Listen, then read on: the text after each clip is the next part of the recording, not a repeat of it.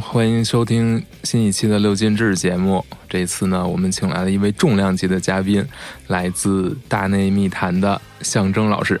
哎，大家好，我是大内密谈空岛、嗯枕边风啊，反正各种节目的主播吧。对，对，嗯嗯，非常感谢向老师能来帮我们录这期节目啊。啊，对，必须啊，是啊，因为我自己也是非常资深的读库的读者哦，啊。对我们家的书架上，我今儿出门还看到，我们家书架上大概有个四格吧，因为我书架当时自己做的，做的比较深，嗯，每一格里边可以放两层哦，啊。这四格都是读库的曾经的书，哦，哎，买了不少啊。拆封了吗？这这都拆了，可说呢啊！对，反正就是特别喜欢读库啊，一直以来也是觉得难得有这么一本算什么？算 MOOC，对，对，难得有这样的一个比较有严肃阅读的可能性的 MOOC。嗯，我们这个六进制节目呢，嗯。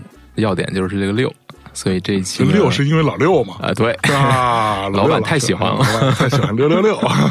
对，呃，那这期呢，我们也是找一个找一个六，凑一个六。嗯。这个六是用象征老师的话说，改变他人生的六张唱片。对，嗯，这个之前我们好像还真没有这个节目还没有聊过音乐。哎，嗯，对我也差不多是一个门外汉，别，所以这期主要还要听向老师给我们介绍。好嘞，好，那我们就 一二三四五六开始。好的，嗯，那第一张专辑是什么？你要说改变我人生的唱片，其实肯定不止六张，嗯，就是远远不止。那从最初听音乐，什么卡朋特啊，然后什么小虎队，什么之类的，其实有很多啊、包括我之前也讲过什么 Michael Jackson 之类的哈。但是我今天选的这六张唱片，其实它恰巧跟我的人生的一些节点有很密切的关系，也让我曾经在某一个时刻觉得它很重要，或者说，就像我曾经说过，人生的各种各样的回忆跟记忆。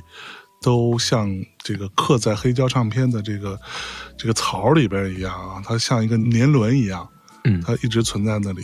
当你想到那段回忆的时候，你就会想起一张唱片，或者一首歌，或者一个呃那段期间听的音乐的一个大体的样貌。嗯对，这个是非常深刻的，像 BGM 一样永远存在的东西。聊过程中，可能我也会聊到一些呃，在那个时期在我生命当中比较重要的人，嗯，但这个不强求啊。嗯呃，第一张唱片就是这个，我之前也说过很多次了啊，那也包括这个这张唱片的主唱啊，Brett Anderson，呃，新书的发布会，在北京做发布会的时候，我也有在现场聊过这个故事。嗯，呃，这张唱片就是来自于 Sweet 啊，这个山羊皮乐队的1994年的那张唱片《Dogman Star》。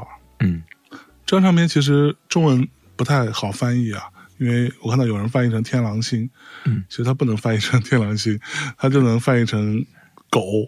男人星大概是这样，这样的一个莫名其妙的词。对，呃，这张唱片我我之前分享的故事，我就简短截说一下。我成长的那个小城市是连云港，嗯那这个城市呢，自我至今都非常讨厌这个地方。对我并没有很喜欢我的故乡，对，从小就一直想要逃离。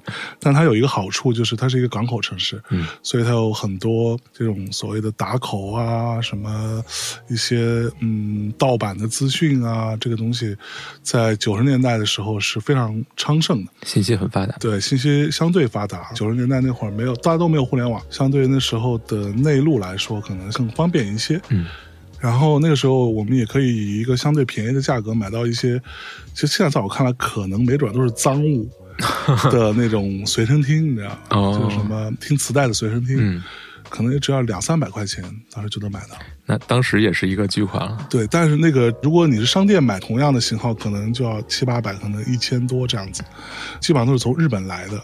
我们那儿有一条街是一条专门卖音像、卖录像带，就是被我们称为音像一条街，在连云港这个连云港有个区叫做新浦区，但现在已经没有这个区了。对，新浦区其实就是连云港市的市区。就是 downtown，你知道吧 downtown 对 downtown，然后有条街叫后街 Back Street，哈哈哈哇，啊，对，就真的叫后街啊，对。然后这这条街上呢，就有卖很多年轻人喜欢的东西，嗯然后有一些时髦的服饰啊，然后有一些像我说这种音像嗯制品。那个时候已经开始逐步的在听一些摇滚乐啊，大约多大？初一嘛，啊，对。初一，一九九四，一九九四年就是那时候我初一的时候，就刚进入青春期。当时是通过 Michael Jackson 才进入到听一些呃，就是非中文的一些音乐这个领域当中。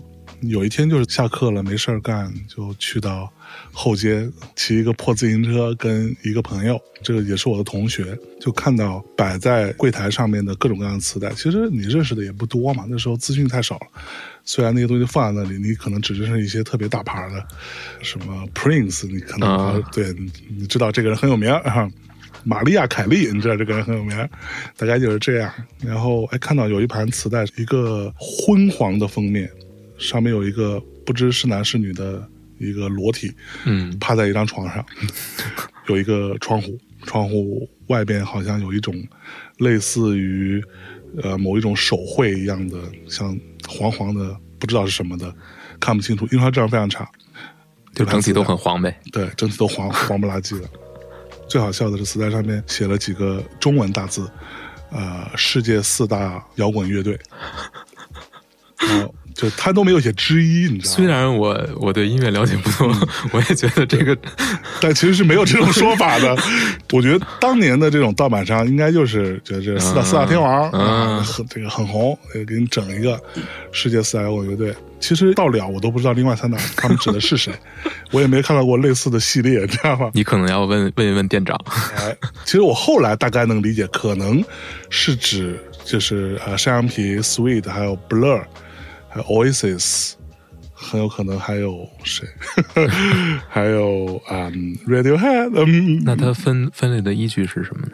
其实就是英国那个年代九十年代初那一波，可能就是这样子一个分类依据。嗯我后来大概自己琢磨的，然后我就被这个名字所吸引了嘛。作为一个初，所以它的宣传语深深的打动了你我觉。得这个哇这厉害，这我我得听这个啊，详情写的很好。对，但是我看了看封面呢，我又觉得可能不太行。其实当时我没有买这盘磁带，然后我我要讲到这个人，就是我这个朋友啊，他是我的初中同学，我们初中都去了一个非常破的一个学校，初中是要按照学区的，就是你就近对你住哪你就去哪个学校，当然你可以花很多钱。去到我后来高中上的那个所谓省重点的学校，但那那个你要交要交六千块吧，啊，巨款对，非常黑暗。然后六个随身听。对我就跟我爸说，咱咱都不要这钱。我高中我自然会考到那个学校去的。哦对后来高中我就考到那个学校去，厉害对，高中可以考，初中那时候不让。嗯，然后我们俩就在这个这种特别暴力的学校里面啊、混了三年。接受社会的教育。对，然后经常被人打，也经常去打群架什么的。哦我们那个非常非常之暴力，就是非常可怕。到后来我们想想什么看什么热血高校什么，嗯虽然很夸张啊那个，但是其实大差不差就是这样，就是永远都有一帮校外的别的学校的人到你这儿来打你们，就是只要看到男生就打这样子。哦，然后看到漂亮姑娘呢，他们就会吹口哨，但也很怂。你还 想起来了，不能，他们也不敢干别的，知道吧？然后就永远是处于一种非常暴力的状态。然后初中又是进入青春期，作为一个那种莫名其妙的小男生，这是最尴尬的时期。嗯，你对于你身体的发育，你也不是很了解，然后突然之间就觉得有一天你的嗓子，嗯，变得跟以前不一样了，对吧？对然后就觉得自己嗓子好难听啊，妈呀！变声期的男生的嗓子简直不要太难听。哦对，变完之后可能还好一些，就那个真的变的过程中非常可怕，又会长胡子啊什么的，嗯就乱七八糟，这种所有的尴尬全都存在。我初中唯一的一个算是比较好的朋友，他们家比我们家稍微，至少给他零花钱上稍微富裕一些，啊，大概可能是我零花钱的两倍的样子，嗯，啊，在当时就这么精确。对对对对对。然后呢，我就看了这盘磁带，我说算了，我说这个封面我觉得应该不好听。嗯 然后呢，他说，哎，我觉得这个应该挺厉害啊。然后我说，那要不然你要买你就买呗。然后他就买了，哦，他买就他买了这盘磁带。当天晚上是先借给了我，我先带回家了。做完作业嘛，是吧？躺在床上睡觉之前开始听这盘磁带，然后就觉得我的妈呀，这个不光是封面啊，看起来特别糙，模模糊糊的，是吧？然后看不太清楚，这磁带也特别糙。这个声音质量怎么那么空啊？就是那种又浑浊又糙，但是我深深的被吸引了。嗯，为什么呢？它完美的契合了一个初一的尴尬的小男生对于这个世界的莫名其妙的愤怒、暧昧，还有很多的浑浊不清晰的那个部分，就是那种你知道、那种感觉，对，深深的被打动。然后每一首我都喜欢，虽然那个磁带里边也没有歌词，我也没地儿查歌词去，我不知道他唱的是什么，但是从这儿开始进入到英式摇滚这个领域当中去了。事隔很多年，长大了之后，你把它还给了你的朋友。呃，没有没有，我肯定肯定还给人家了。还给了我朋友之后，我朋友其实不是很喜欢，哦，对他觉得稍微有点儿病态。嗯那这张唱片其实是非常病态的，你可以这么说啊。它整体呈现的那种颓废的、封闭的、压抑的那种美学，其实，在我们这种成长环境下长大的小孩来说，是会觉得不那么积极健康，对吧？嗯但事隔多年，我呃有一次去到伦敦，在伦敦的 HMV 唱片店里边买到了这盘唱片的再版的 CD，又是一个什么好像多少周年的一个什么特殊版本。我终于确认了一件事情，就是第一，它那封面就长那样子，对它印的再清楚，它也是那样子。嗯只是上面没有中文字嘛。啊第二，它那个磁带呢的音质还原度还是行的，哦它的 CD 就长那样子，它就是录成这样子，故意的就是故意追求这种风格。对，呃，我之前很少讲这盘这盘唱片的这个封面的这这张图是哪来的。其实这是一个美国摄影师的摄影作品。啊，他当时做了一个系列，那个系列好像是叫 Nightmare 之类，就是噩梦系列吧。呃，这张唱片其实是他一九七一年拍摄的两张照片，一个叫做 Sad Dreams on Cold Mornings，嗯，然后另外一个叫 Lost Dreams，嗯，美国人是是吧？这个这个语言能力啊，啊，这个这名字，他是把这两张唱片做了一个结合，然后变成了这个唱片的封面。嗯，对，其实这张唱片，我以今天的眼光来看，它有趣的地方是。我们都说这是可能是 Sweet 艺术成就上最巅峰的一张唱片，但并不是销量最好的唱片。对，我们经常讲说啊，这张唱片它是主唱 Brett Anderson 以及他的吉他手 Bernard Butler 他们两个人最完美的一次配合，但其实这张唱片在录制过程当中，这两人是非常有问题的，这两个是属于那种永远在吵架。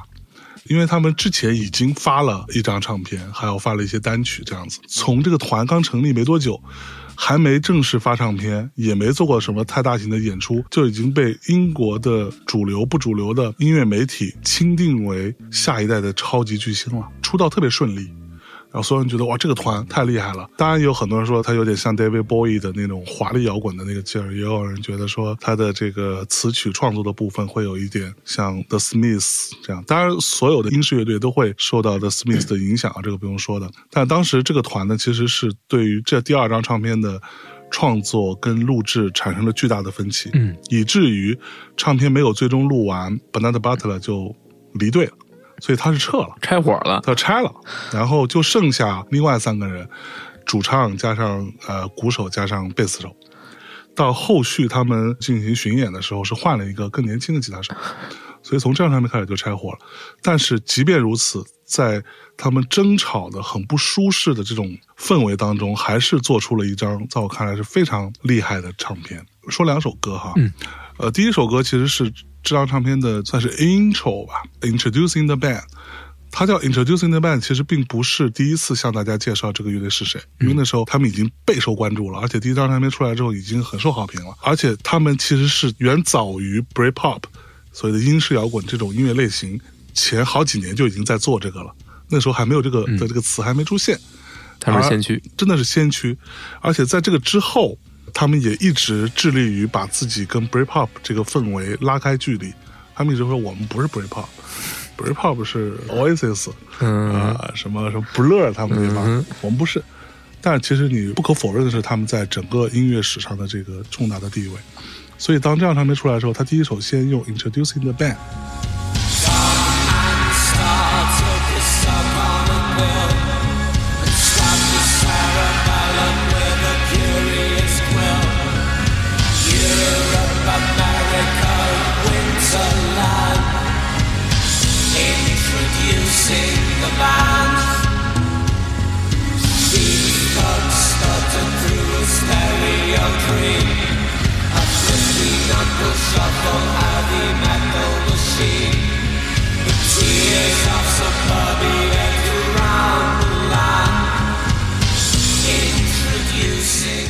这首歌听起来就是那种极其混沌的一个感觉，极其压抑，然后里面有一种非常冰冷的机械感的编曲在里面，配合着一种类似于念经一样的来啦来啦，就是这样的声儿，嗯。告诉你说我们是 Sweet，我们从头开始。dying,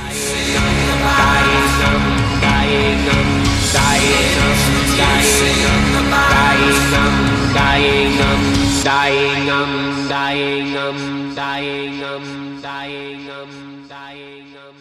接下来这首歌是他们最先发的一首单曲，叫《We Are the Pigs》。嗯，我们是猪嘛，对。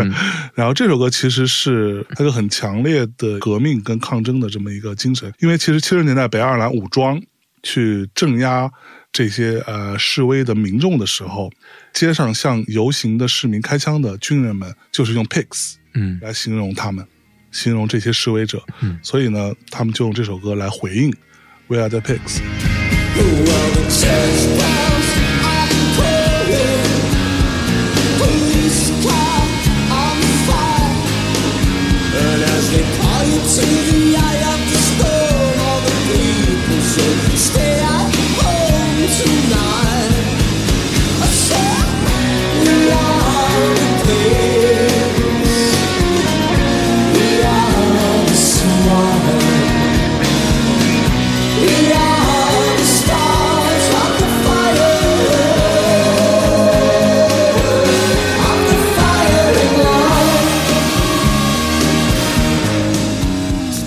值得一提的是，这张唱片它其实还配了一些在演出的时候那种放在背后的视觉画面。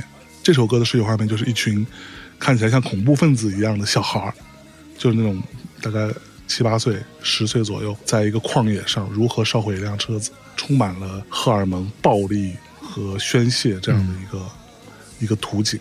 当然，我刚刚说了，这张唱片的每首歌都非常精彩啊，我就不提什么 The Wild Ones，、The Wild Ones 基本上算是 Britpop 不得不提的十大大金曲吧。然后什么的 Two of Us 啊，什么诸如此类。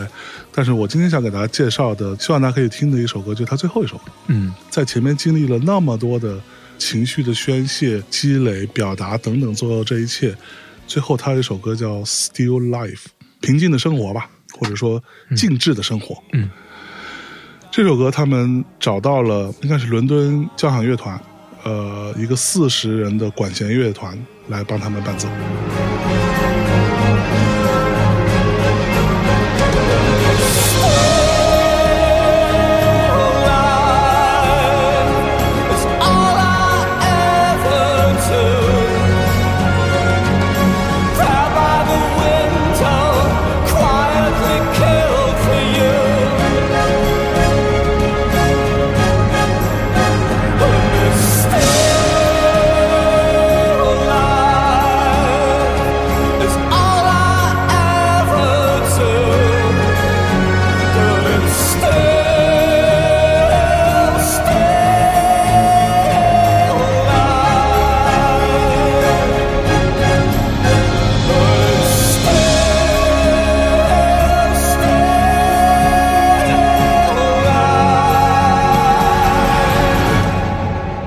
可以听到 Banana Butler 的非常漂亮的标志性的吉他，以及 Brett Anderson 华丽的真假声的这种变换啊，这样子特别具辨识度的嗓音。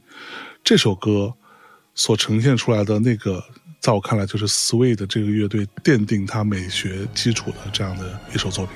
嗯这个歌的中间还穿插了一段就是非常戏谑的，甚至有一些怪诞的，类似于歌剧化的管弦乐的表达，非常漂亮的一首作品。嗯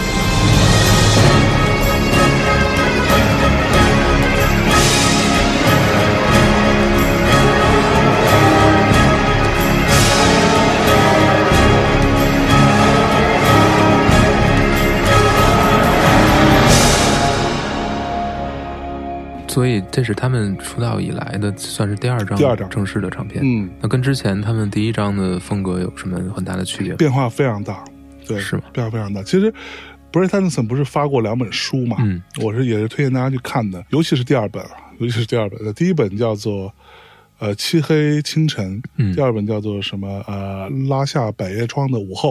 嗯他就是一个什么孩子呢？就是一个特别典型的工人阶级的小孩儿，嗯家里非常穷，然后他父母呢还好，尤其是他妈妈是比较热爱艺术的，然后但是就是家里穷到已经不允许他去做这些事情。就在伦敦的冬天，家里是没有取暖设备的，哦然后他妈是需要用手来洗衣服，让他们能够长大。嗯然后他爸爸好像是个出租车司机吧，嗯唯一的好处他爸是比较喜欢听古典音乐，哦啊，这样，然后他就是这样的一个穷苦家长大的小孩儿，在那样的一个英伦的狂潮当中，他是如何慢慢在这个当中寻找到自己的立足点。嗯同时，在我看来，他所有的这种华丽的、呃抽象的，甚至是虚无缥缈的这种情感的表达，都源于他并不幸福的童年，他对于美好的一种向往和想象。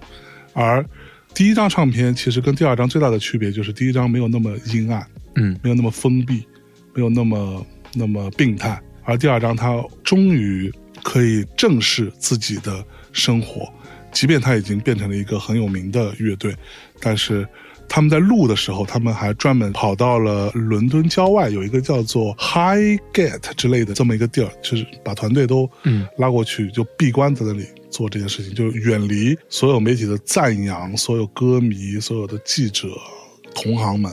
我觉得人在非常，嗯，怎么说？非常，嗯，生活相对更封闭，嗯或者更简单的状态下，他的下意识的反应可能是往自己的内心去，嗯或者过往去找一些东西。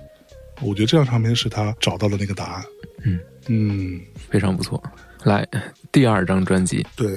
然后呢，刚刚讲到我那个那个朋友，对吧？嗯呃，这个朋友呢，我们其实整个初中三年算是不能算相依为命吧，嗯就是因为其实没有什么太多的我们的同学们跟我们一起听这些奇怪的唱片。到了初三毕业之后，整个那个暑假，就我们就基本上每天都黏在一起。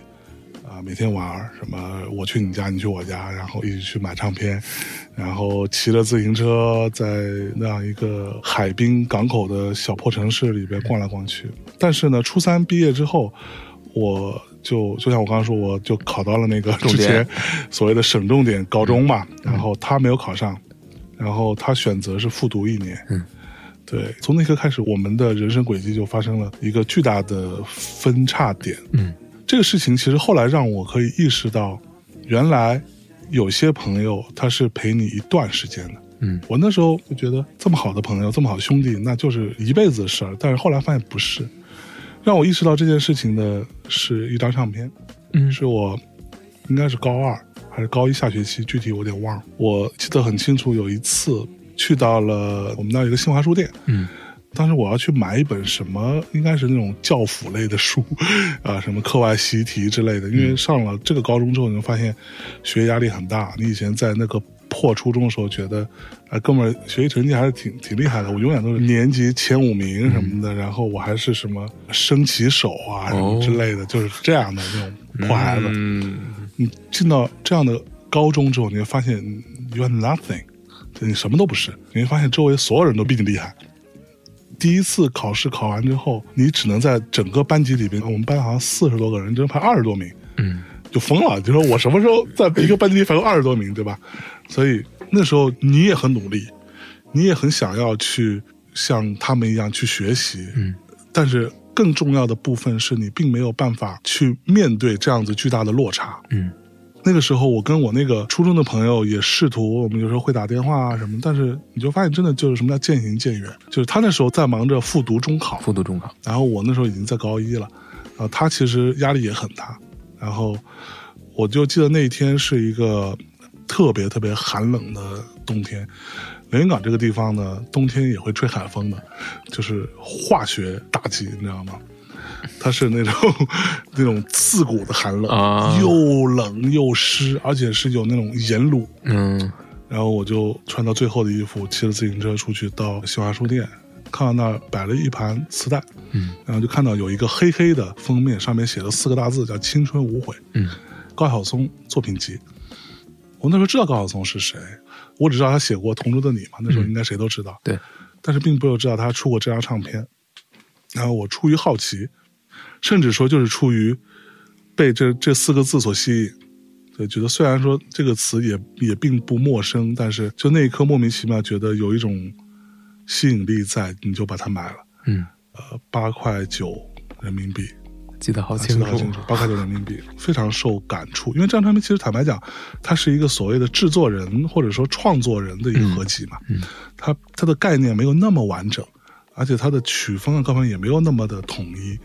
你要说它有问题，它它的问题还挺多，嗯但你要说它好的地方，也可能就在这一点，就它由一个创作人的气质把它统一起来。嗯然后我其实非常喜欢这张唱片，以至于我就开始跟我那个同学去推荐这张唱片。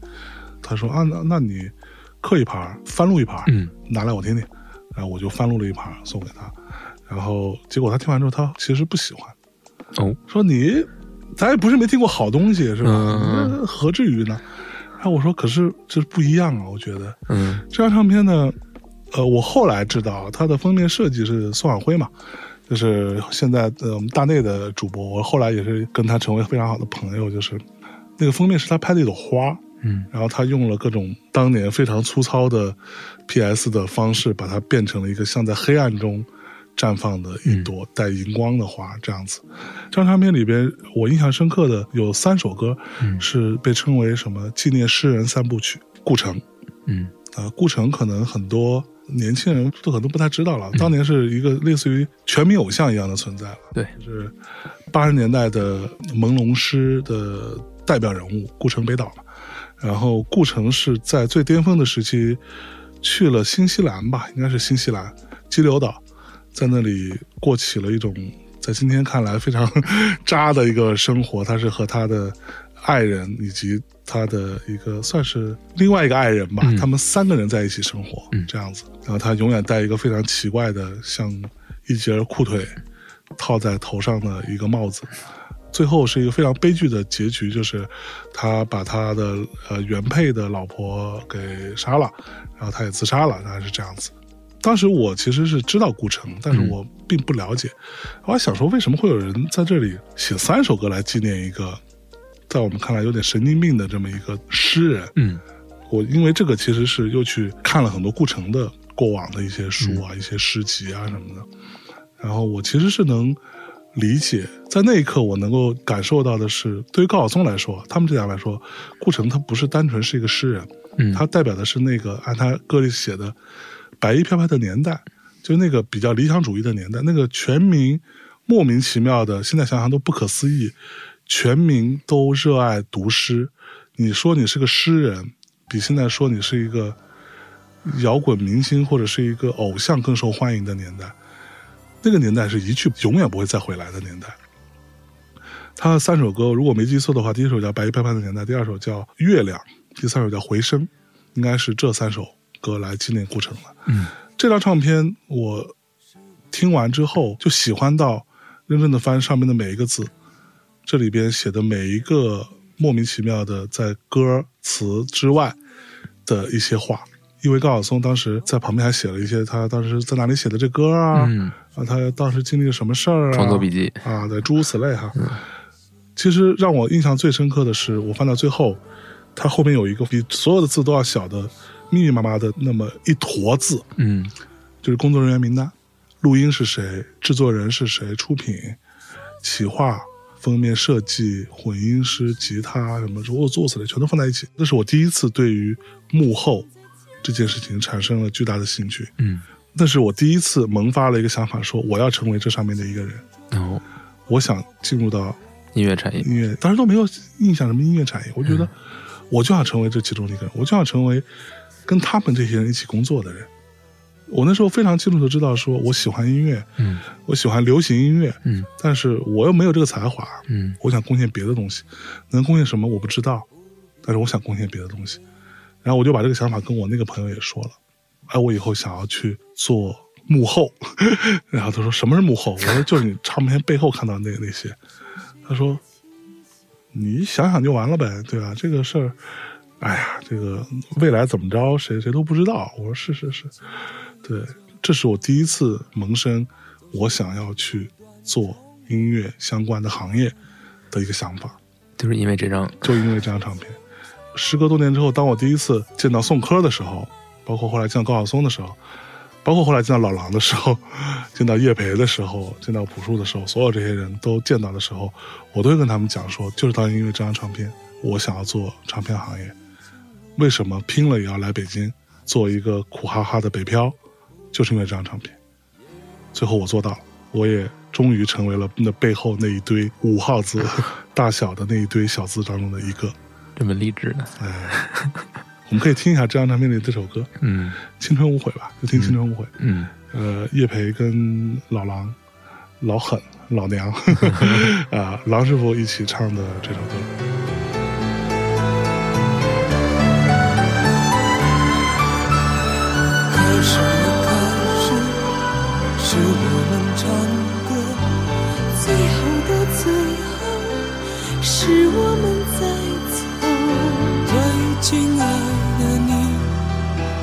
梦中的风景。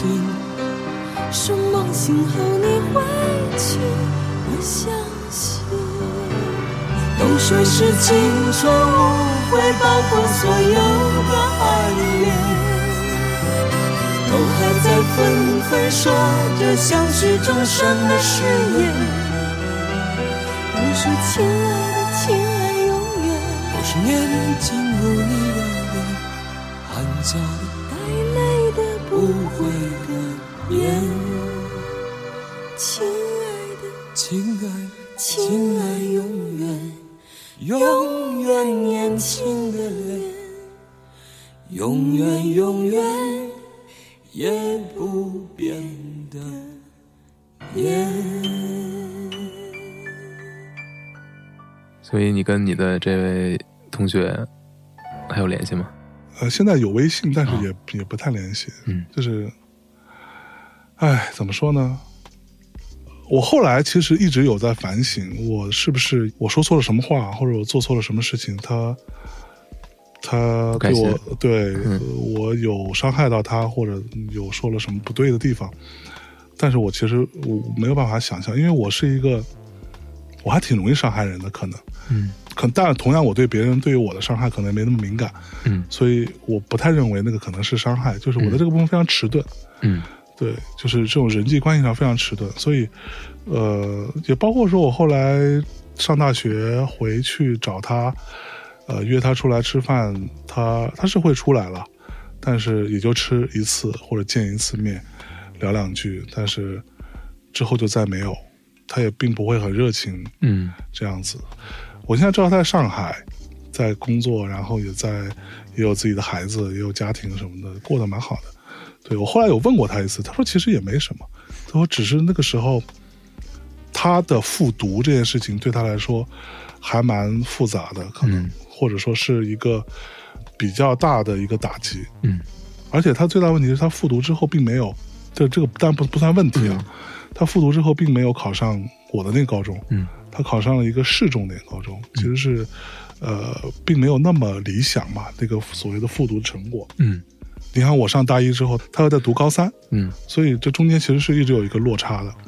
我进了大学之后，我就就 freedom 了嘛，对，我就完全 freedom，所以我觉得这个可能也是问题，就是我大一回来找他玩，然后他那时候在读高三，但是我一直跟他讲 freedom 有多重要，摇滚乐有有多多重要什么哦的，可能对他也是某某一种伤害吧。大家可能踩不到一个的一个点儿上。对，然后所以他后来跟我讲说，其实也没有多大的，他说你也没有做错什么，只不过是说大家就就就没有没有就踩上那个节奏完全错开了。嗯，timing。对，timing，嗯、t i m i n g 侠，对，哎呀，很，所以现在想想那个时候听《青春无悔》的歌，就觉得，哎呀，这首歌是很，你可以说是很俗气，或者说所谓的很很矫情、很滥情，甚至很煽情都可以。但是对于我来说，能够把这样的一种情怀，这样的一种又又笨拙又真挚，没有那么点透的各种各样的东西都混杂在一起，所呈现出的一首对于青春、对于过往的一个缅怀的作品，做到《青春无悔》这首歌这样，我觉得已经做的最好，嗯这是最好的结果。时隔多年，有一次我跟郎师傅一起撸串儿，然后我还跟他聊起来，他说：“哎，这歌我其实都不太敢唱，我每次唱都都都觉得起鸡皮疙瘩。”我说：“啊，是被自己感动？”他说：“不是被自己恶心的。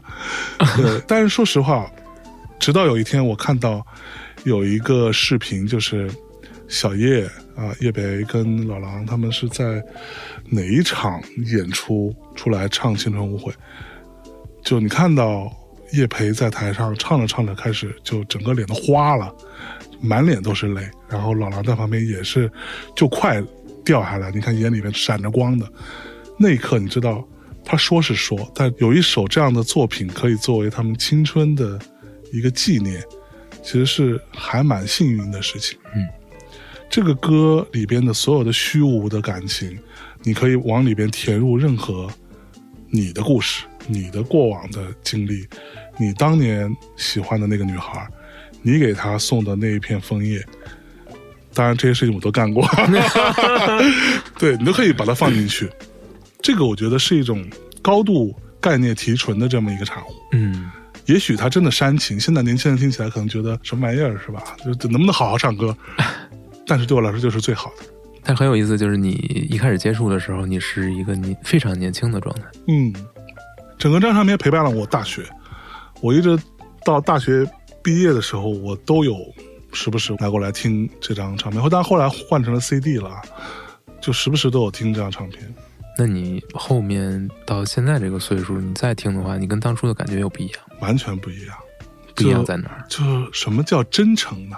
嗯，真诚就是你当年在面对真挚的情感，那种没有任何社会参与的爱情和。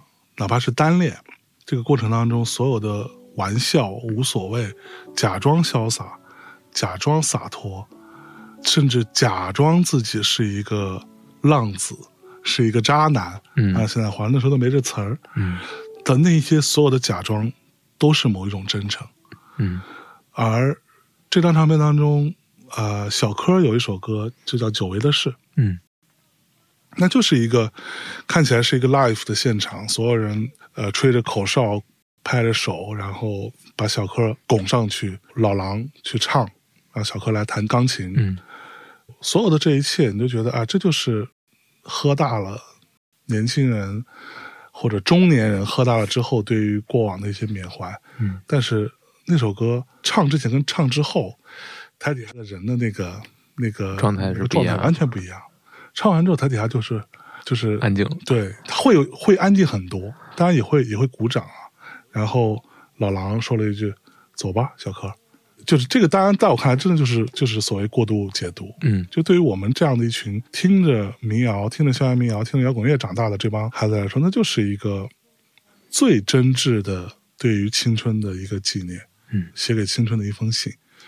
这个东西随着你年龄越大。你回过头来再去听那些东西，你就发现高晓松在那个年代能够把这样的一些作品凑到一块儿，能够出版出来，也是对他自己最后的那个纯真的部分的那个保留。嗯，而我们越长大，我们离那个东西就越远。每一年我都觉得远一点。当我还有任何时刻是在以一种戏谑调侃的口吻。去说年轻人的爱情，就像一个油腻的中年人一样，说你们这个不会有结果的，你们这个有什么意义呢？在这儿浪费时间，社会是很残酷的。说这些屁话的时候，如果有这样的时刻，你会用这样在你内心深处远远的角落里的一张唱片，突然之间抽你自己一个嘴巴，说他们要的就是这个，你不要拿那种肮脏的。我有没有未来？有没有门当户对？有没有什么买房算计来算计这一切东西来去放到他们身上？他们这时候要的就是这个，你就让他们去做这个就好。他们也许会后悔，但是他们还有那个真挚的东西被保留下来了，而这个真挚的东西就是转瞬即逝，再也不可能会出现了。岁月不留人，无论海誓山盟有多深，你我也苍老，连模样都记不清。只有你的小东西还藏在我的日记本里，隔着两颗心的红叶，那是我的青春纪念。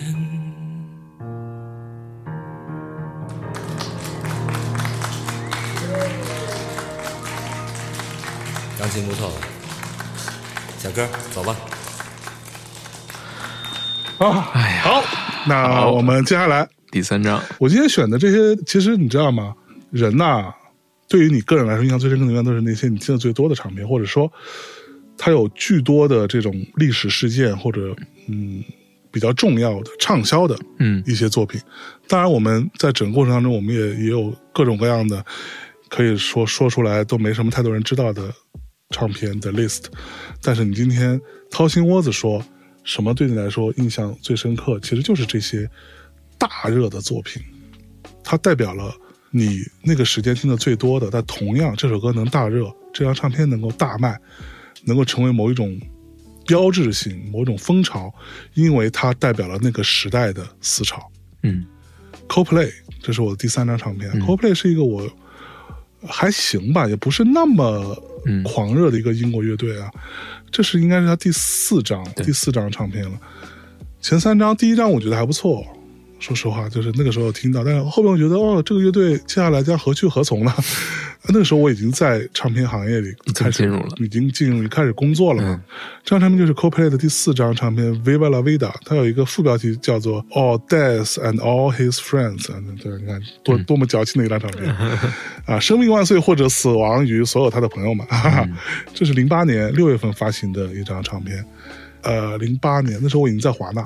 嗯，呃，这张和你想的一样吗？比我想的要无聊一些，坦白讲，对，那时候是比较低潮的时候。嗯零八年那个时候，我进入到华纳，我本来我之前说过，我本来以为自己可以改变些什么，但后来发现自己，你想要改变一张唱片的命运都很难。对你，你的努力不一定会有结果，你的所有的认为你能够去为这张唱片付出的才华、创意、思考，可能最后都不会有结果，或者就是有结果就是失败，只是你不愿意面对一次又一次的失败而已吧。嗯而我觉得成年人的最大的问题就是太过于容易的给自己的失败去找到理由、找到借口、找到所谓体系的问题、嗯别人的问题。嗯但是他又不像中二的少年一样，可以真心的相信这件事情。其实他内心是不相信。你在说这些屁话的过程中，你也知道说，哎呀操，其实自己也不太行，所以才会这样。那凭什么别人会成功？你就啊，我手里这张唱片是屎，我做不成功。但你突然发现，哎，另外一家公司，比如说我当时在华纳，对吧？那可能哎，环球怎么有一张唱片也很屎，怎么就红了呢？对吧？那那这个问题出在哪呢？难道是对吧？屎和屎的差别吗？不是，就是我的问题。对，嗯零八年的时候是我比较比较低潮的一个一个时期，就是那时候已经在唱片公司做了，你看我零三年进入唱唱片行业，已经做了快五年了。五年时间，终于你就从一个小公司到个中公司，到一个国际大唱片公司，做到所谓的什么有史以来最年轻的市场总监，进入高档的写字楼，楼下有一个星巴克，然后就像电影里一样，每天上班你打个车，拎个包，买了一杯星巴克，拿着这个白色绿色条纹的纸杯，坐着电梯上楼，你旁边站的都是一些这样的，以为自己好像还蛮厉害的人，进入到一个办公室里面，带领一个 team，承担某一些压力或者业绩嗯。的时候，你会发现这一切有点无聊，而你能做的事情，在一个大的公司、一个国际化的公司当中，哪怕你的英文再好，你能做事情也是有限，嗯你只能做一些些事情。你的选择权也是很有限的，即便你是一个 director，对吧？但你对他们来说都是一个螺丝钉。Coldplay 发了这张唱片的时候，是彻底改变了我对于这个乐队的看法。嗯也同样，这是我长这么大以来，可能对于这个世界最充满希望和信心的时刻。哦那个时候，你想，那时候是奥运会，北京要开始举办零八年奥运会，在那之前有很多厉害的唱片发行，国内国外都有啊，但是国外的更多。Coldplay 发了这张唱片之后，发之前所有人其实坦白讲，那个这个乐队已经是很红，但所有人都已经对他没有那么高的期待了，因为你有那种大红的单曲，你第一张唱片你有 Yellow，对吧？全地球的 对，类似于球歌一样的存在，差不多谁会不会唱嘛，对吧？然后第二张你又有什么啊、The Scientist 诸如此类什么这些歌，第三张叫 X and Y，我记得是那张唱片也有一些类似于像 Fix You 啊什么这样的非常漂亮的好听的歌的存在，但是你这个乐队何去何从呢？到点儿了是吗？对，到头了，你很好听，但没有人可以说 Coldplay 是一个伟大的乐队。Sweet 当年还有一张 Dogman Star 放在那儿，对，所有人都嗯，这还是牛逼的，对吧？大家还是服，对吧？U2 当年呃，至少还有一张呃 Joshua Tree 约书亚树的存在啊，他觉得这个就是是吧？点关之作，可以盖棺定论了。但是 Coldplay 没有，Coldplay 就是一个，甚至对于很多比较刻薄的人看来有点 cheesy、有点水的一个流行团。嗯，有什么意思呢？结果人家拿出了这张唱片，这张唱片非常值得一聊。首先，这里边有一个首次跟他们合作的制作人，就 Coldplay 之前前前三张最经常合作的那个制作人叫什么？我稍微有点忘记。嗯，但这张换了，他们找来了 Brian Eno。Brian Eno 是谁？给大家简单介绍一下，这是呃，没有他就没有现在所谓的背景音乐这件事情。嗯，他被称为氛围音乐之父啊。哦，对，当然对于这个人的评价，呃行业内也是褒贬不一啊。有的人觉得他很厉害，因为当年 Brian Eno 发明了一个东西叫做 Music for Airport，嗯，就是呃机场音乐，哦，算是最成功的第一次提出了背景音乐这么一个说法。嗯，就是你在干别的事儿的时候，背景有点音乐，嗯而且对于不同的场景，他后来也做过很多啊，Music for Museum 啊，什么的嗯就是背景音乐这个这个应用场景的重要性。当然有很多人说，那你把音乐变成了一个 BGM，对吧？你你使得音乐人的音乐家的地位变成了一个伴奏的，对吧？这个虽然是褒贬不一，但 Brian Eno 本身是一个非常伟大的、非常厉害的制作人，他跟很多厉害的制作人合作的同时，都使得他们的作品往上走了一个高度。嗯，Coldplay 这张唱片就是一个典型。当年基本上所有的奖全部是他拿，Grammy 的什么最佳摇滚乐专辑啊，什么最佳摇滚乐队啊，好像只有 NME 一家，是 NME 吧？应该是他们家，反正就是经常干这种破事儿。全世界主流媒体只有 NME 一家给了这张唱片是年度最差唱片，哦非要反其道而行之。嗯对他做的事情就是打破你固有的创作方式，嗯打破你固有的团队成员之间的这种配合方式，让你们做一些别的。你可以说就是有点胡来，嗯甚至非让你去用你不熟悉的方式去创作，然后他在中间去抓那个有趣的闪光点。这张唱片的封面不用说了，大家可能都知道啊，这个自由领导人民嘛，嗯，一八三零年的那个描写法国七月革命的一个画作。为什么用这个封面？其实跟这个唱片本身所要描绘的那个东西也是息息相关的嘛。因为你可以说，呃，《Viva la Vida》这首歌本身，它也许没有特意的说是是谁，他说的一个 king 到底是谁啊、w h o will ever want to be king 啊？什么 All King is dead，什么 Long life new king 什么之类的，他可能没有说的是谁，但是基本上可以理解为就是在说路易十六。嗯，那整个歌词是非常非常癫狂的一个状态，对吧？就是开篇就说 I used to roll the dice，嗯，对我掷骰子人对掷骰子，现在好像又叫又叫骰子了，是吧？好像大家都管叫骰子，我不知道为什么，不就骰子吗？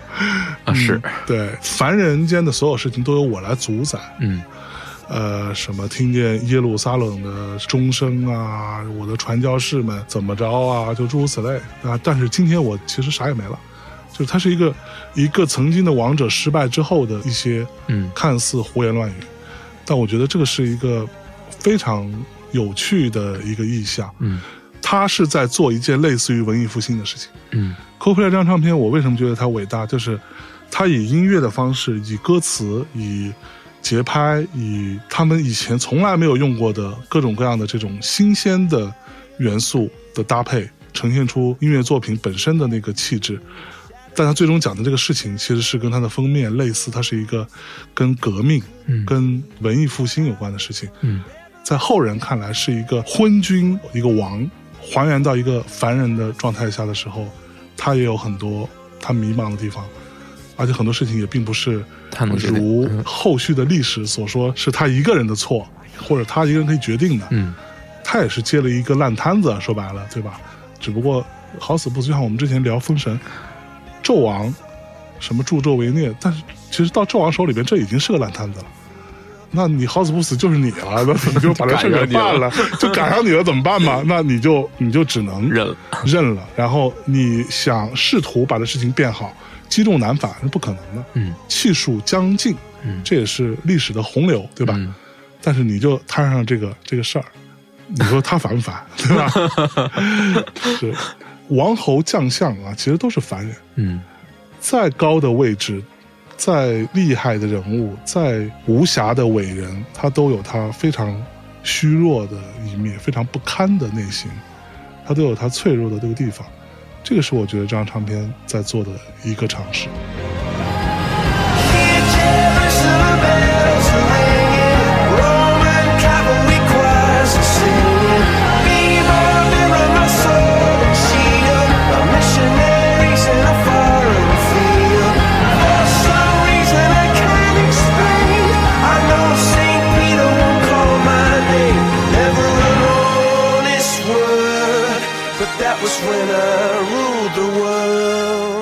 所以他的创作方式和他要表达的主题是有一个我觉得是一个蛮好的吻合。嗯他用一种非常铿锵有力的、充满充满力量的、激情四射的方式来去做这张唱片。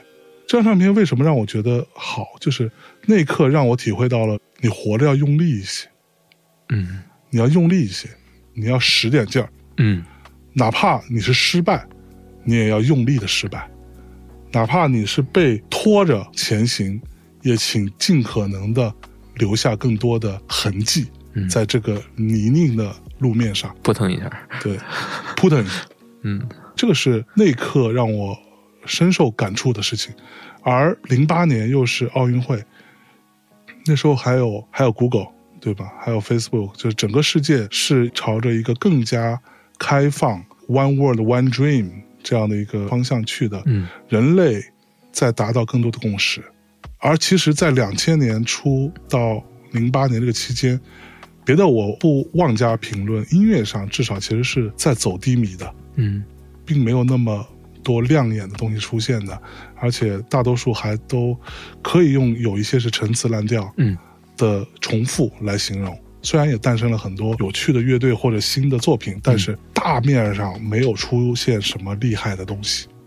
Coldplay 这张唱片，在我看来就是终结了这一切的一个，当然有很多终结了啊，但这个是一个最重要的那一个里程碑一样的存在，啪给你竖那儿了。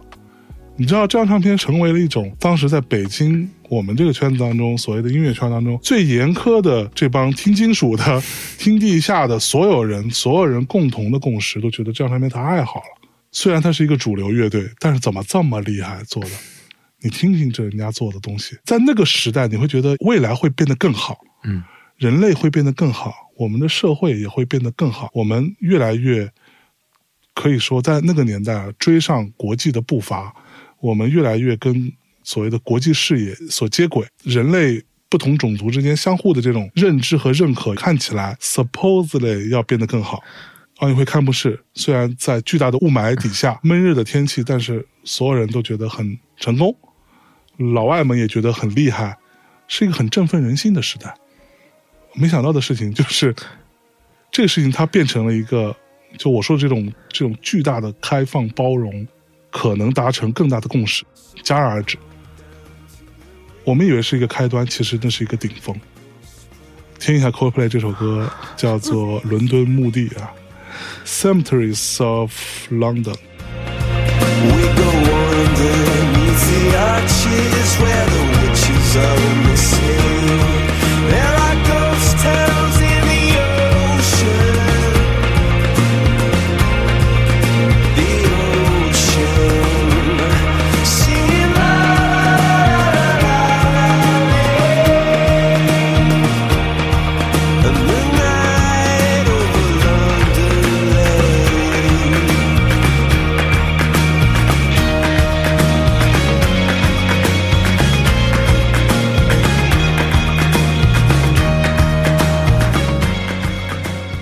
过万。对，嗯，那第第第四张专辑很有意思啊，就是你选的这嗯六张专辑，好像确实风格还都不一样，都还挺不一样的。是。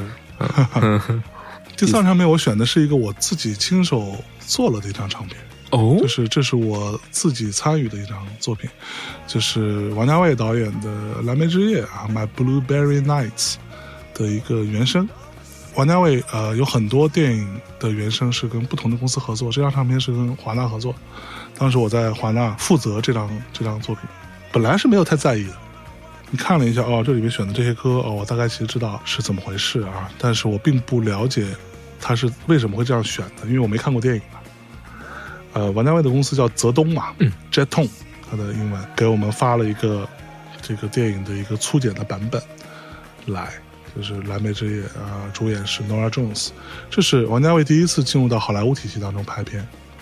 呃，以今天的角度来说，可能会有人觉得他并不是一个那么王家卫或者那么优秀的王家卫作品，啊，王家卫有更好的作品。嗯但是这就是我说的，这是你进入到一个别人的体系当中，你要去完成磨合、完成适应跟配合，然后你又有 Nora Jones 当年这种嗯算是最炙手可热的 super star，虽然他是一个歌手的 super star，但是也不容易，里边还还有那谁呢？裘德洛是吧？对，虽然我已经不记得这个电影讲了什么，但我记得当时看完还挺喜欢的。呃对他大概其其实就是一个公路片儿，嗯就是他离开了他那个店，离开了他住的地方，然后这么一路遇到各种人嗯回来的嗯，这么一个故事，嗯典型的公路片的套路。嗯我有印象的是，我看完之后，我是有点懵的。我说，我那么喜欢王家卫，但是这个片子我觉得不是很王家卫。然后他们的人，他们的工作人员就跟我说，可能还没调色还没调好，我们要做嘛，要做这张唱片嘛。当时王家卫正好要有来要宣传电影啊，包括他要做电影的发布会啊、媒体见面之类的，然后我们就正好嗯把它打包到一起来搞。嗯那是我第一次见到王家卫本人，就是也不是第一次见到吧，以前也见到过，但是没有聊天。嗯就是在他住的饭店的楼下，然后我们一起吃午饭。紧张吗？呃刚开始有点紧张，但是问题是等他坐下来之后，我不知道这是王家卫，因为他没有戴墨镜，你知道吗？对，他就戴了一个金丝边的眼镜，一个近视眼镜，他没有戴墨镜。之前先问说是呃我们在哪个地方吃几号桌，然后都告诉他了，他就过来之后，他就在我们面前就非常优雅的就拉了椅子坐下来说你好。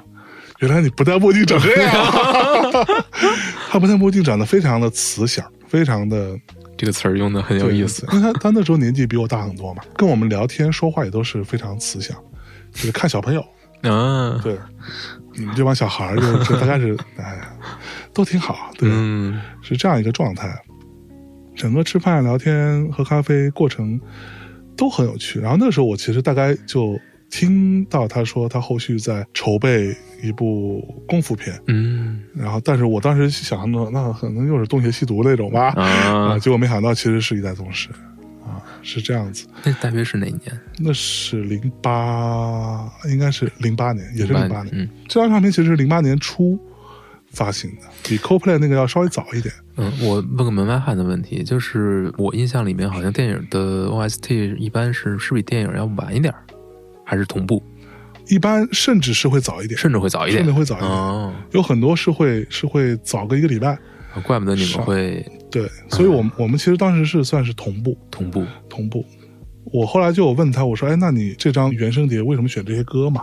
这里边除了他用了呃 Nora Jones 一首新歌，应该是叫《The Story》，收录在第一首之外，其他的歌都是他选的一些歌嘛。他是个音乐品味非常好的家伙。呃，我问他，他说：其实呢，这些歌，你可以说是先有这些歌，再有这部电影。哦，他是在美国，他大概有有那么一个想法，你也知道嘛，他可能并没有很明确的剧本，有很多想法。对。但是你跟好莱坞合作可能是不能这样的，对啊，因为他可能每个台词、每个场景都要签到那个呃合约里面的。虽然说不是不能改，但是你得拍之前这个电影基本基本已经都定下来了，对，定下来了。你用这么多大咖在里面，是吧？那你总得你也不能 这个晃晃着人家。是啊，你你在香港你可以胡来，你到那儿之后，人家可能就并不接受这种工作方式嘛。嗯，然后他说他当时就是为了这个电影，他就去了美国，他租了一个车子，沿着公路遇到唱片店。像现在那个唱片可能都不在了，就是 Tower Records 啊之类的。遇到什么大大小小唱片，他就进去逛一逛，挑一些他自己喜欢的唱片，回来之后在车上听，找感觉去想，这是他的创作过程。围绕音乐来做创作围绕音乐来做创作的，所以是先有了这个唱片 OST。现在你看 OST 不就是一个 playlist 嘛，对吧？嗯他先有了一歌单，再做的创作，而他的他的整个人物的塑造，包括他的经历啊，这些情绪啊，其实是跟着音乐走的，所以我觉得非常好，这还蛮厉害的。对，对，这个听起来也很玄乎，而且像我们要卖这个唱片嘛，跟跟跟有很多故事可以讲讲讲故事很容易，对吧？其实提供了非常好的宣发素材。对对对，其实是这样子。嗯然后那天我记得是在清华嗯还是在北大？北大在北大做了一场对谈会，找的张友代，对，又出现了这个人。嗯那是我第一次跟张友代这个人打交道。你看，那时候如果我是主播，我就不用他了嘛，对吧？对，那时候我就想，那我得找一个真的有咖位的 DJ，一个媒体人，跟他做一个对谈。嗯聊聊音乐这件事情。然后想了想之后找张友代，时光轮转，现在有代也是我们主播。哎，哎，那天我记得是呃，因为有代是一个很爱迟到的人，所以我跟他说的时间从你嘴里说出这个，哦，他迟到比我比我厉害多了，妈呀！他我那天跟他说的时间比真实的时间要提前半小时，嗯，结果好死不死，有但没怎么迟到，哦，呃王家卫迟到了。对，那因为可能可能北大真的很远嘛，那天他大概迟到了得有将近一个小时。然后北大那边其实人家他也是一个一个事业单位，你想对吧？嗯再不来我们就要不就该取消取消吧，对，之类的。我们说 这不行不行，就赶紧想各种招去去去拖嘛。嗯所以后来我经常说，音乐圈的这些都别牛逼是吧？人家一个电工灭你十万嬉皮，随便来一电工灭你十万嬉皮。对，然后我记得当时我还是赶紧让我们同事出去，去门口买两包烟来，快去。不好意思啊，你你抽烟你抽烟。最后哎，王家卫来了，然后把这场活动做了。做完活动之后，我记得我们团队所有人出来，然后把他们送上车，我们在马路边上开始收自己的东西。那时候已经下雪了。为什么这张唱片我会选？呃，我自己还蛮喜欢的。除了它是我自己参与的唱片之外，有个很重要的原因就是、那段期间是，就像我刚刚在讲 CoPlay 的时候，这张唱片是在 CoPlay 之前嘛，嗯，所以是我非常低迷的时候。嗯，我那时候也好像刚刚分手，跟前女友也闹得不是很很开心，就反正就对于自己处于一个非常否定的状态，觉得自己就很糟。那天晚上就是那个事情的顶点，就是他们走了，活动结束了。我这趟关于《蓝莓之夜》这张唱片的所有的 marketing 的动作、宣传的动作就到此为止了。我们所有人在路边，那时候还没有打车软件，要打车，我就印象中就看着那个地上的这些积雪被压得黑不溜秋的，然后有一些化成泥呀、鞋慢慢湿了，然后背着包等出租车，左等不到，右等不到。我那时候已经不想跟团队大家再说话了，大家也知道那是那段时间我心情不好，就是强撑着把这活动做完了。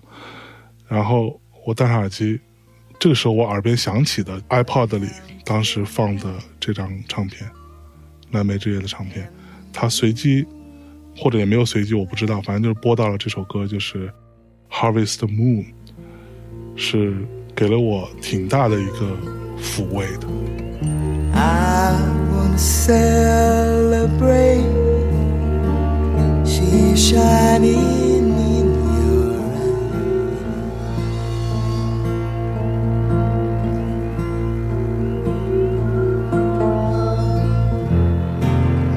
Because I'm still in love with you. I wanna see you dance again. Because I'm still in love with you on this harvest moon. 这首歌其实它是卡桑德拉·威尔逊吧，应该是翻唱的 Neil Young 的作品。嗯，呃，Neil Young 不用说了，这是一个非常老牌儿，就前一阵不是刚跟 Spotify 叫板吗？对，说你爸爸都给我下了，然后 Spotify 下下呗。对，他是一个我非常喜欢的民谣独立摇滚创作人。然后 Harvest Moon 其实很多人翻唱过，嗯，我非常诧异的是，王家卫会选这样的一个版本。这个版本温暖，它是橘红色的，它充满了轻轻的、温柔的爱抚在里面，又充满了无限的悲伤。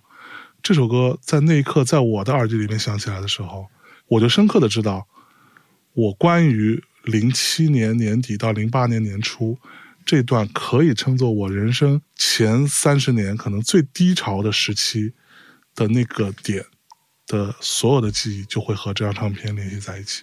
接下来给大家讲一个就是低潮的事情，咱们就先放一放，还没完呢，啊啊，还没完呢，还没完啊！对，我听完你说的经历，或者说这几首歌，我觉嗯。得你的、你要想让自己开心一点，要多穿一点，好像都是非常冷的时候，是吧？对，都很冷，都很冷，冷的时候容易留下一些记忆，是不是？对对，北京的冬天的户外的冷是很可怕的。对。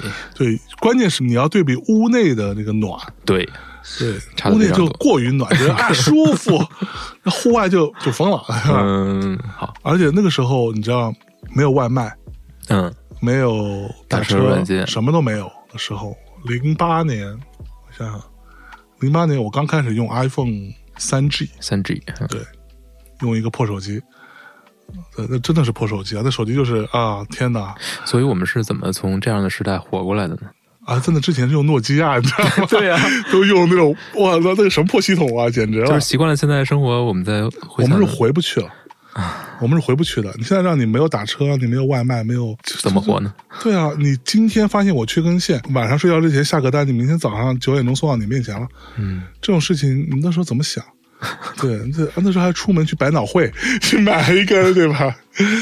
哎呀，所以我接下来要讲的这张唱片跟我最近的一个思考也有关系，就是刚刚说的过于顺遂、过于舒适、便利的环境，是否真的能真的是创造好的内容的唯一的条件？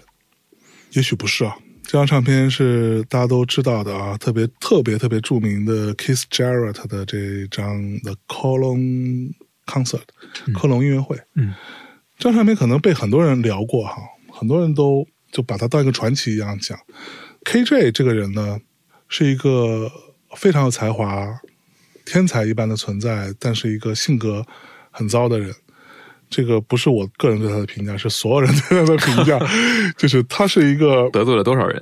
对，就是他是什么人，你知道吗？他就是那种，比如说他在演奏现场是不允许底下人咳嗽的，他甚至会提前让工作人员给下边的，比如说一千个观众，给大家轮流发止咳糖浆。发生过不止一次，很多次，有人咳嗽，听到有人，他就从钢琴前面站起身来，然后说：“The music is out of my body now。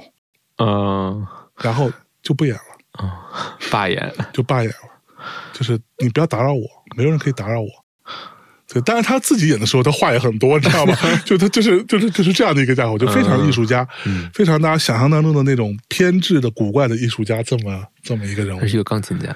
对，克隆音乐会其实它背后有一个很小的故事啊，大家可能听过，我快速给大家讲一下。简单说，就是一个本来不应该发生的一个音乐会，就是这音乐会是一个十七岁的小姑娘去邀请的，一九七五年。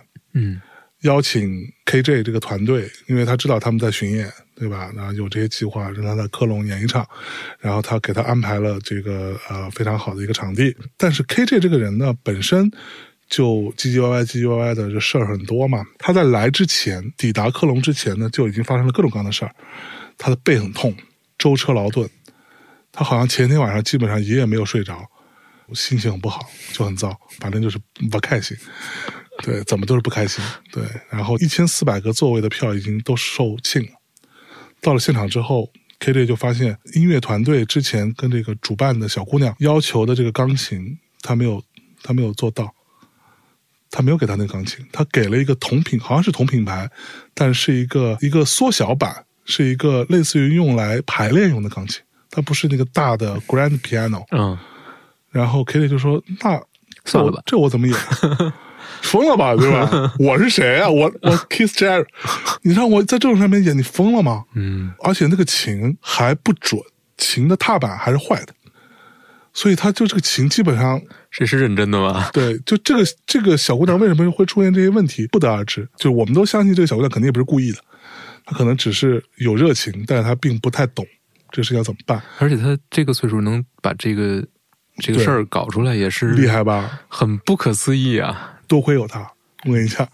然后这个小姑娘就慌了，说：“哎，你不要取消，说我们来想想办法。”然后就开始想办法去修，找调音师来调这个琴，然后换什么毯子。对，KJ 是一个，他之前是去了。是伯克利还是去了嗯哪儿？然后他是被开除的，或者说按照官方说法是辍学。嗯，他辍学原因是什么呢？不是因为他不好，嗯是因为他调皮，是因为他自己呃非要用手去弹那个钢琴后边那个弦，啊，叮咚那个声儿。然后这个在某一些学校或者说某一些特殊的钢琴是不允许你这么做的。那他非要那么干，然后好像就被退学了，因为他自己就是这么个人。但是啊，到现场来调啊弄，反正全都尽可能想办法了。最后按照后续的描述，它就是一个 half piano，就是只能有一半功能正常运转的钢琴，然后有一些声音还并不很好，准是准了啦。然后 KJ 就已经说算了吧，我就走了，然后就出门坐在车上等着被送回酒店。他说我正好可以歇一歇。据说那天下大雨，然后这个小姑娘呢就站在车门外面，就求他说：“我没有办法，我只是一个爵士乐爱好者，我非常非常热爱你，但是我我可能没做好，但是我不想让这一千四百个人买了票的人失望，就开始哭什么之类的。”然后这时候不知道哪根筋搭错了的 KJ 老师就把窗户摇下来说：“好吧，I will play, but just for you。”哦，就只为你我来演这场。然后他休息了一下，就回来演了这一场，好像十一点多才开始的。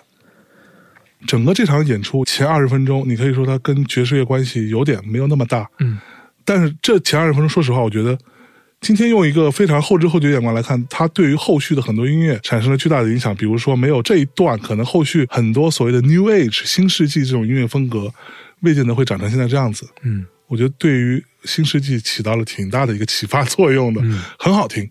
这张唱片，说实话，绝对不是 Kiss Jarrett 最好的唱片、最伟大的唱片，但它却是 Kiss Jarrett 最流行的。或者说，如果你是一个爵士乐的初级爱好者，或者想入门，这是一个最好的入门的渠道。嗯，听起来很舒适，即兴的演奏。他没有设定说我有什么曲目，所以他下面就是 Part One、Part Two，中间到他弹的爽的时候，他还在哼，哦哦，还这样，他就是忍着身体的剧痛，嗯，背痛、舟车劳顿，在一个极度不舒适的一个专业的钢琴手面对一个极其不专业的钢琴的情况下，完成了一场即兴的表演，却成为了一场伟大的现场演出。这场演出本来他们是不要录音的，因为觉得这有什么可录的，嗯糊弄糊弄完了。录音团队为什么要录下来？是为了做一个警醒，嗯。想让后续的做演出的人们知道说，如果不给这个钢琴家对的钢琴，嗯。就会是这个结果哦。其实是以这个出发点才把它录下来的。嗯。没想到这张唱片出版之后大红，而这张唱片也是我自己听过所有 Keith Jarrett 的即兴的表演当中，我自己觉得是最流畅的，甚至有一度会让我听到有一点灵魂出窍感觉。这张唱片也是我爵士乐的一个敲门砖。嗯，为什么会出现这样的结果呢？对呀、这就是我说的，也许你需要在非常不舒适的、并不熟悉的环境下，才有可能会激发你另外一种可怕的创造力。Coldplay 那张唱片亦是如此，Sweet 这张唱片也是要去到一个不舒服的地方，然后吵架，对吵架，最后甚至闹分手。Bernard Butler 到最后甚至，这刚刚那个故事也很好笑。他说，要不就按我的来，要么我就走，转身就撤了。然后等到第二天来的时候，他自己来了，他就发现他所有的行李、所有的乐器全都被扔在了录音室门口。你走就走吧，就是这种，然后就负气而去。当然，后续他们又和好啊。所有这一切都是一个极其不舒适的、极其混乱的、激烈的，甚至痛苦的伴随下，有可能会诞生这样子厉害的作品。这些所有的情感冲击、矛盾成为对了催化剂。对，你们知道那种设备党吗？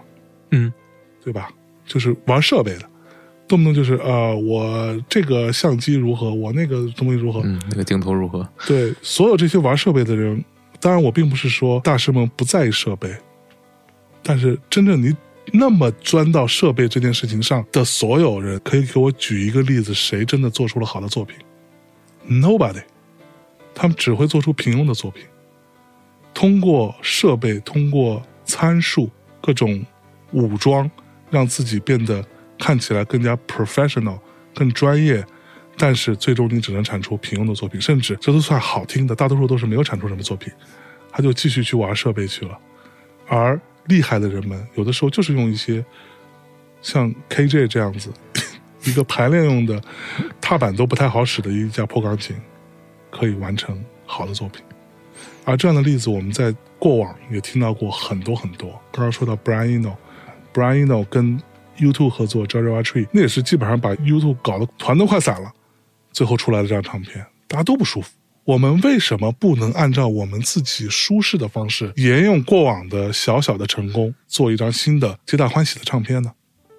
那个叫做活儿，嗯，那个不叫艺术，续作。对，那个叫续作。That's it。嗯，对，有意思，非常有意思。好，那我们可以听一下 KJ 的一趴吧，就听第一趴啊，听一小段就好。好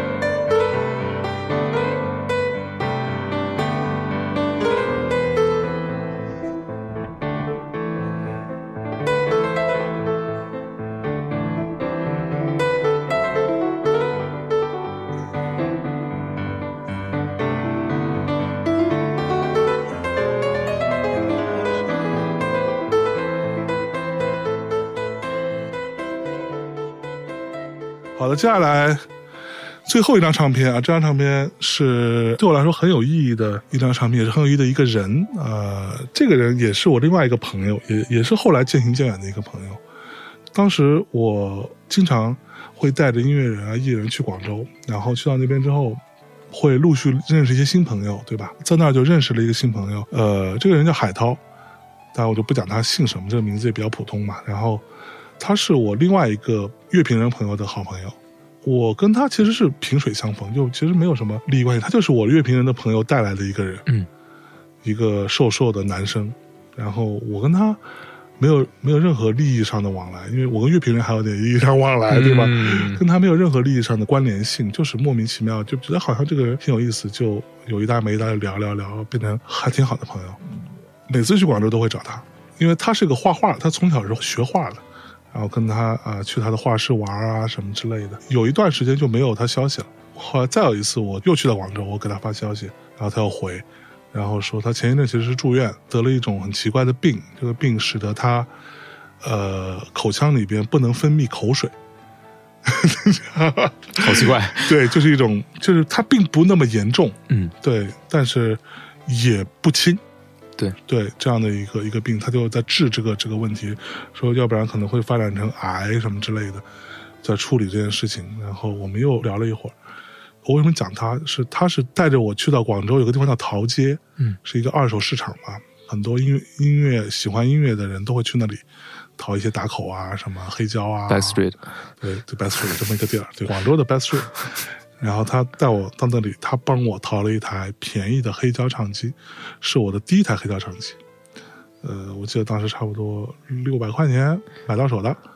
一个碎耳钉，黑胶唱机，你想想，对吧？嗯六百块钱很便宜了。嗯。然后我把这个唱机从广州打包拎回了北京，然后这个唱片的呃，它也是一个 OST，呃严格意义上它不能算是 OST，就是它其实还蛮奇怪的，它算是一个 mini album，嗯一个迷你专辑。这个音乐人名叫做 Alex Turner，呃，亚历斯亚历克斯特纳，特纳啊，对，这个翻译很对。对，这张唱片的名字叫做《潜水艇》，嗯啊，《Submarine》啊，是一部电影《潜水艇》的名字。这个电影我也很喜欢，是一个英国的很小众的一个小文艺片吧。它其实讲的是一个青春期懵懂的小男孩的故事，大概就是这样子。你有看过吗？听你一说，我就我就列入我的片单。对，非常好看。就这个片子的导演是英国有一有一部情景喜剧叫做《IT Crowd》，IT Crowd 还是 IT Crew，嗯就 IT 部门嗯里边的一个喜剧演员，一个特别诡异的黑人，他是这个片子的导演。对，然后这个音乐人呢，Alex Turner，他是北极猴子的主唱，就算是天团嗯 Superstar。嗯北极猴子如果说呃一个音乐节，举例子刚刚讲的人，比如说 Coldplay 的话，嗯 Coldplay 如果是这个音乐节的今天晚的压轴，北极猴子必是倒二，嗯而山羊皮有可能是倒五。对于以他现在的状况，嗯都不可能倒三。对，大概是是这样的一个一个地位，非常非常强大，非常红的一个独立乐队，朋克居多，后期没有那么朋克了。非常燥的一个乐队，然后他们第第一张唱片叫做什么？Whatever people said I am，呃、我 That's what I'm not，什么之类，就是这种名字，就是甭管人们说我是什么，反正我就不是，嗯，就起的全是这样的名字，知道吧？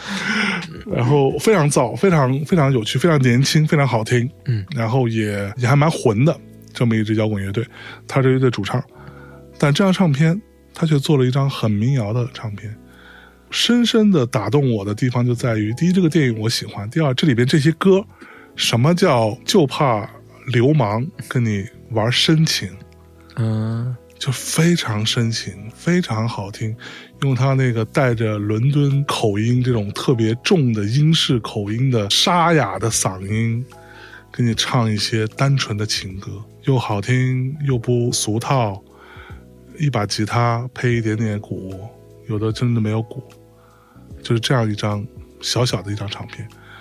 呃，我当时那张黑胶就是一个非常小的版本，后来再也买不到了。当时是是在亚马逊买的一张黑胶，它好像只有五首歌还是六首歌，好像六首，嗯这好像是五六首歌吧，就非非常短嘛。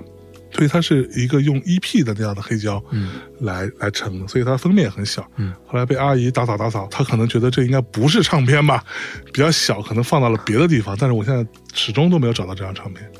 对，它封面也非常漂亮，就是一个小男生的脸，就是这个电影海报的样子。这张唱片奠定了我后续有可能的那件事情，叫做坐下来享受一下生活的那张唱片。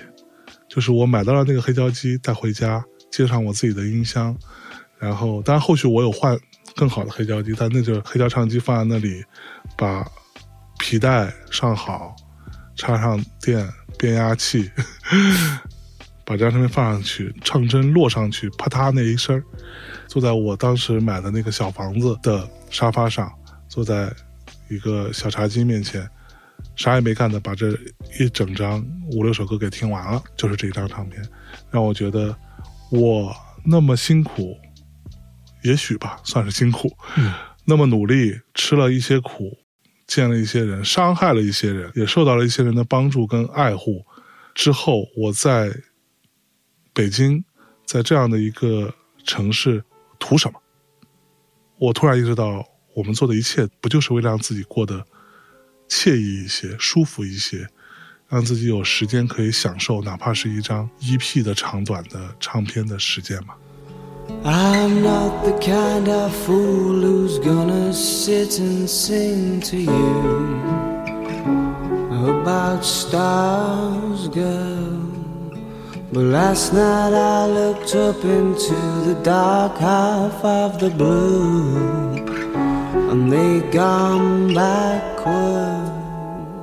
从这儿开始，过了没多久，三五个月吧，我就换了新的 HiFi 的设备，换了新的功放，最后换了新的唱机，把这一切都置办好，最后换了换了新的房子，换了新的房子。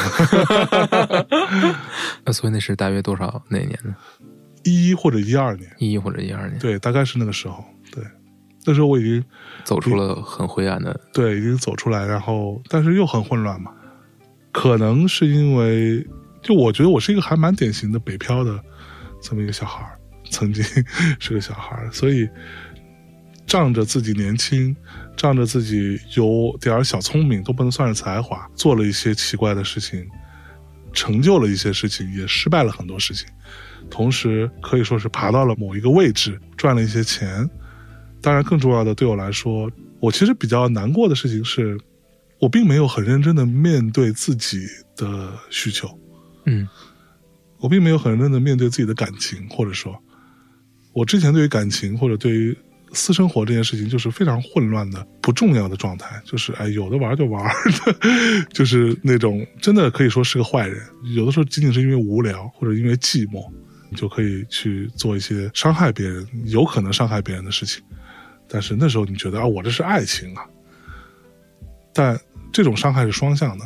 当你经历的越多之后，你自己会越来越匮乏和内心越来越虚弱，所以到了后续，真的有一天你意识到说，我可以认真工作，同时我可以认真的面对自己的生活，好好的生活，去做一个可以享受闲暇时光的人，而不是疯狂的用各种各样的玩具或者嗯情感或者饭局或者各种虚荣去填满自己的空虚的人的时候，我才有可能会变成我自己，我才有可能会后续，才有可能会遇到对的人，才有可能会结婚，才有可能会到现在快八年的时间还没有离婚。那你这会儿大约多大呢？三十岁出头，三顶顶多三十一岁，可能那会儿。嗯，差不多，好像都是三十开始变成熟，是吧？对对对，想想自己真的荒唐，对，曾经的自己真的是荒唐，对，但是这就是拼图嘛，对拼图，你经历的所有事情，最终一块块拼成你今天的自己。嗯其实你经历的每件事情，你说荒唐，你说混蛋，都好，但是少了哪块，你今天就不是你你自己了。嗯对吧？所以我们每个人终其一生在做这样的拼图的动作，到最终你会完成一个自己。所以为什么最近我会有的时候会经常停一停，说想一想说，呃，我到底在干嘛，或者说我到底想做什么的原因，就是因为你又到了某一种阶段，我现在做的这些事情，看似还不错，看似可以赚钱，可以维持，甚至可以维持一个十几个人的团队，同时大家还能创造出一些有意思的东西。嗯 But 这个真的是你想一直做的东西吗？或者说只有这样了吗？也是最近的一些在想的。这个真是个天文。这是个天文，但改变是复杂的，改变是困难的，改变也要付出代价的，同时也有巨大风险。嗯，但是不改变，你就会这样子。就像你提到这些唱片的创作者一样，对，我并不是说一味的想要说摇滚乐有多好，或者说国外的音乐有多好，只是碰巧在我成长中对我产生这种巨大影响的都是这些人。嗯呃，当然也有像高晓松作品集这样的唱片，像老狼、叶培这样的人，朴树这样的人。但是对于我来说，我始终好奇的那个东西就是，为什么一个音乐人到了巅峰，到了功成名就，一张唱片可以卖一千万张、八百万张一年的时候，他却还要去寻找那么可怕的一个突破，那个突破都不知道能不能成功，而有可能是一荣皆荣，一损俱损，嗯，这样的一个局面。这一步到底行差踏错有没有可能呢？而这些音乐人却大多我喜欢的大多都义无反顾的去干了。当然，我们不讲后续啊，CoPlay、对啊，现现在也不太行了，是不是？对，但是你曾经有过这样的跨越，这种跨越就是我刚刚讲说《Submarine》那张唱片，那那张 OST 的那个期间，我在坐回到我自己那个小 condo 的的沙发上，前面有一个小茶几，有音箱，有唱机，同时有一个小电视机，那是一个三十七寸的电视机。我在那个电视机上看到过两个片段，一个片段就是一个关于叫什么车轮不止嗯的一个小纪录片，骑那种越野自行车的。同时，另外一个片段就是 CoPlay 的那场跟维贝拉维达相关的那场演唱会，然后它有一个当全场的所有的装置同时喷出像烟花一样的东西，他们随着音乐高高跃起，被定格的那个瞬间，我意识到说，这些人对我的激励就是你终究会掉下去，因为你有引力，你有规律，但是那些高高跃起的瞬间才是生命的意义，才是你应该积极面对的，试图去往那个方向跳一跳的那个点。年轻的朋友我们要加油哦！再有，嗯，也许跳起来不容易，但是希望大家可以跳一跳，嗯不要放弃。我我反对躺平，嗯，我反对所谓什么内卷，什么不要什么努力，努力会让你的老板更快买上法拉利，什么这种屁话，这都是屁话。说这些话的人都是都是都是坏人。嗯，你可以选择躺平，你不要受他们的影响，你自己想，没人管你。嗯，但如果有可能，请大家趁自己还年轻，试图往高处跃一下，享受那个生命高高跃起的瞬间。有那瞬间，至少你不会后悔。对，好，谢谢向忠老师给我们带来了六张唱片。好的，哎呀，我觉得说的太好了，哎呀，真心的，真心的，嗯，也感谢大家支持读库啊，这样的一个非常优秀的 app。嗯。啊，这个上面有很多很有趣的文章啊，我我已经在在我已经在读了。嗯，嗯，也欢迎大家去在各个平台上去订阅，呃，大内密谈的播客，哎，嗯，听听向忠老师给我们分享的各种各样稀奇古怪的知识。是，行吧，那行，谢谢大家，大家再见。 Tomorrow I'll be quicker. I'll stare into the strobe light flicker and afloat I'll stay. But I'm quite alright hiding today. Tomorrow I'll be faster. Catch what I've been chasing after and have time to play. But I'm quite alright hiding today. And I will play the coconut shy and win a prize, even if it's rigged. I won't know when to stop, and you can leave off my lid, and I won't even lose my fizz.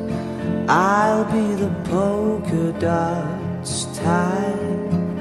I'll know the way back if you know the way. But if you are, I am quite alright.